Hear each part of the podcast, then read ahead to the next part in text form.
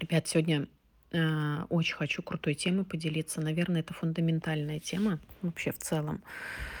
И хочу ее всю неделю немножко раскрывать э, для вас, потому что она именно позволит двигаться вам дальше, э, потому что мне очень, ну не знаю, максимально, наверное, нравится, э, когда человек вот хочет, э, хочет своего развития, хочет своего роста, он сам инициатор этого. Не жизнь его заставляет, а именно он сам инициатор этого. Сегодня тема будет э, посвящена разрешению себе жить лучше.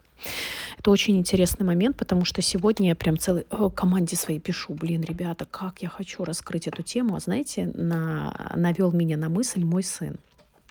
Он утром сегодня ко мне приходит, и что-то мы общаемся, общаемся, и он такой, я не понял, а кто это тебе разрешил? И в этот момент, смотрите, у меня щелкает идея, боже мой, а ведь это действительно момент из детства.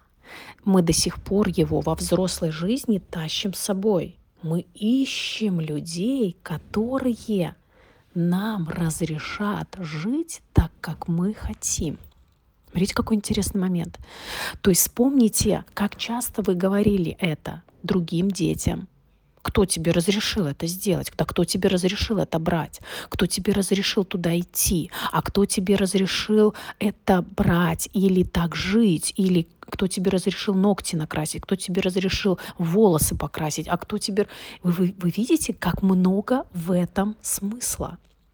И многие люди сейчас во взрослой позиции, уже давно во, не в позиции взрослой, а во взрослом возрасте биологическом, кому 30, 40, 50, даже некоторые 60, они до сих пор ищут этого разрешения. Ведь это фундаментальная вещь, что мы не живем так, как мы хотим.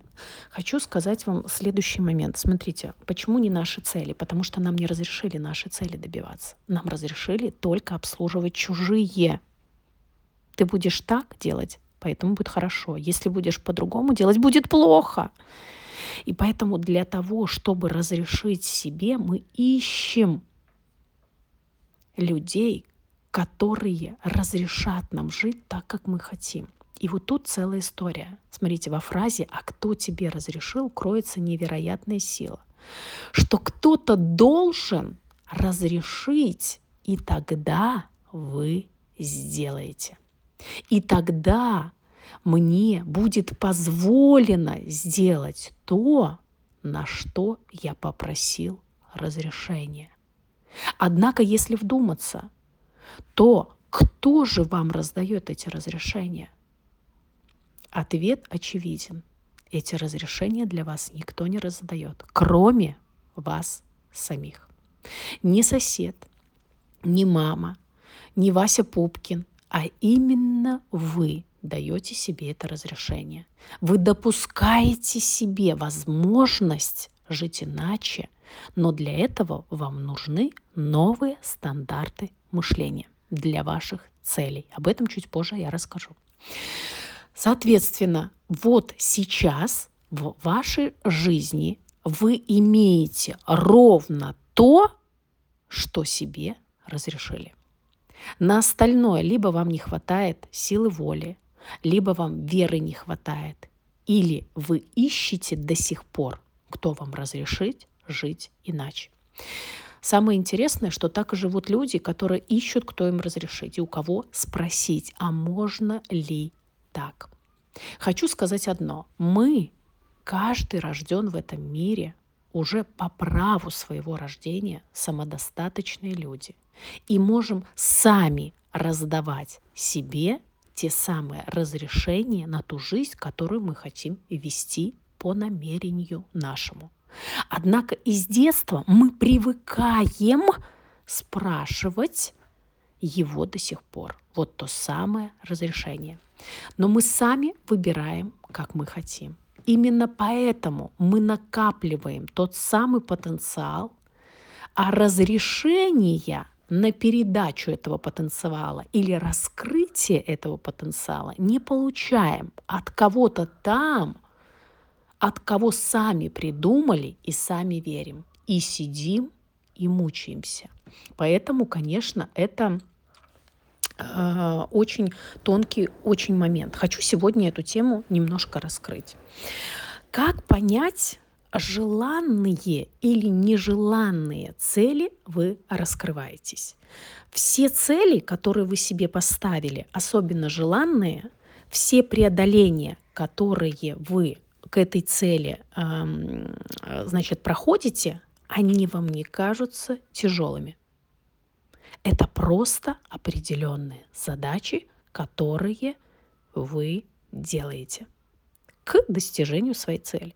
Если вам тяжело, каждый раз вы сопротивляетесь и вам тяжело, скорее всего, это нежеланная цель. Это интересный очень момент, э, об этом я как-нибудь посвящу вам урок. Смотрите, если вам приходится себя постоянно заставлять, то это ваша нежеланная цель. Это может быть временно, да, потому что вам важно ее достичь в какой-то период времени. Но если это долго, полгода, год, и вы постоянно себя заставляете, ребята, это первый звоночек, что точно цель нежеланная. Какие, какое топливо идет внутри человека, которое заставляет двигаться к достижению ваших целей? Первое. А, смотрите, первое – это состояние любви. То есть вы очень любите то, что делаете. Это постоянный интерес. То есть вам интересно изучать эту тему в глубину. И это благодарность и людей, и окружения, и себя самого за то, что ты делаешь. Потому что, чтобы доехать условно до своей желанной цели, нужны эти эмоции, хотя бы одна. Но лучше все вместе. Тогда вообще вопросов быть не можем. И когда у тебя вопрос, а зачем тебе эта цель, например, да, там жить лучше, а, жить богаче, жить э, в другой жизнью немножко, да, и ты отвечаешь себе, зачем, тогда тебя двигает в любом случае состояние одной из трех. Любви, интерес, благодарность. Возможно, что-то из трех. А, сегодня вот такой вот интересный каз по отношению к этому.